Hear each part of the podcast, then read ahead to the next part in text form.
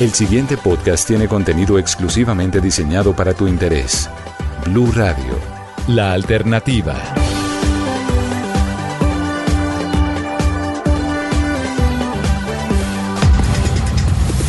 Hola a todos y bienvenidos a este Quickie Geek del 21 de septiembre del año 2021. Comenzamos con noticias que tienen que ver con Disney Plus, porque en las últimas horas se conoció que van a realizar un evento virtual llamado el Disney Plus Day el próximo 12 de noviembre, en el que se van a conocer muchos estrenos y avances que llegarán a la plataforma, como por ejemplo todo lo que tiene que ver con Star Wars y The Book of Boba Fett, que será la serie que se estrenará en diciembre. También los próximos adelantos de las series de Marvel, como son por ejemplo Moon Knight o She-Hulk, que son las series que se espera se estrenen en el año 2022. Y también algo que llama mucho la atención y es el estreno de Chang-Chi, que es la película que se estrenó hace poco en cines y que ya anuncian que llegará a la plataforma Disney Plus el próximo 12 de noviembre. También llegará la película de Jungle Cruise, que se estrenó también hace poco, la película nueva, el remake de Mi pobre angelito, que se llama Home Sweet Home Alone,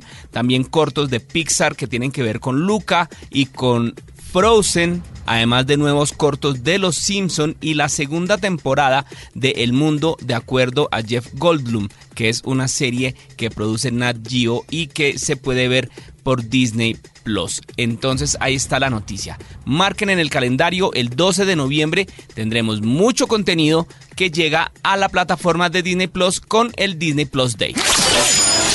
Hablemos ahora de videojuegos. Los martes vamos a intentar hablar de las noticias más recientes que tienen que ver con las consolas y con los celulares y con los computadores. Arrancamos con Pokémon, porque este miércoles llega el Pokémon Unite, el juego móvil de la popular franquicia anunciado en las últimas horas por The Pokémon Company.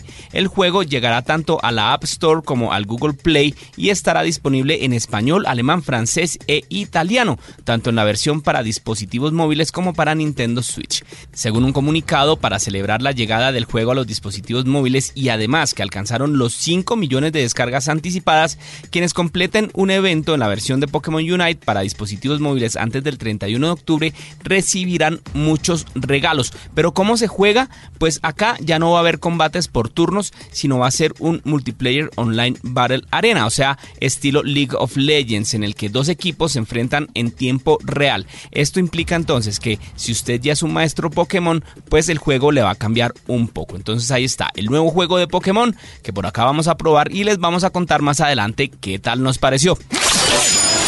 Hablemos ahora de juegos de consolas. El lanzamiento de Halo Infinite está cada vez más cerca y en este contexto, desde 343 Industries se encuentran realizando todas las pruebas necesarias para el éxito de este juego y pues ahora anunciaron una nueva beta cerrada para ensayar el nuevo título exclusivo de Xbox. Esta nueva prueba técnica del multijugador de Halo Infinite se dividirá en dos. La primera parte será entre el 23 y el 26 de septiembre y la segunda parte entre el 30 de septiembre y el 3 de octubre. En ambos periodos de tiempo, el player versus player estará habilitado en determinadas horas del día y tienen por objetivo testear la estabilidad de los servidores. ¿Cómo participar en estas pruebas? Pues algunos usuarios ya recibieron un correo electrónico donde se confirma su participación en las pruebas en la beta del próximo fin de semana. Es importante mencionar que es necesario ser parte del programa Halo Insider para poder ser parte de estas pruebas. Para meterse es muy fácil, usted solamente busca esta página en cualquier buscador Halo Insider, llena los requerimientos y pues hay que esperar a que le llegue el correo. Cabe recordar que tras una serie de retrasos y mucho misterio sobre su lanzamiento, Halo Infinite se lanzará el próximo 8 de diciembre para Xbox Series X, Xbox Series S, Xbox One y para computador. Y cerramos este Quickie Geek hablando de otro beta de otro shooter. Desde Activision confirmaron que la beta de Call of Duty Vanguard se va a extender hasta el próximo 22 de septiembre. Este segundo fin de semana de beta comenzó el pasado viernes 17 y se encuentra disponible en las diferentes plataformas a la que llegará el juego e inicialmente iba hasta el domingo pasado. Según señalaron a través de Twitter, la beta finalmente durará hasta el 22 de septiembre y quienes alcancen el nivel 20 en esta recibirán una serie de recompensas. Entonces, si no lo han bajado, corran para aprovechar este tiempo que queda. Call of Duty Vanguard tiene programado su lanzamiento para el próximo 5 de noviembre en PlayStation 4, PlayStation 5, Xbox One, Xbox Series X y X y para computador. Hasta acá este Quickie Geek de la Caja de los Cómics. No se les olvide seguir arroba la Caja de los Cómics en Instagram. Larga vida y prosperidad y que la fuerza nos acompañe. Para más contenido sobre este tema y otros de tu interés, visítanos en www.bluradio.com. Blu Radio, la alternativa.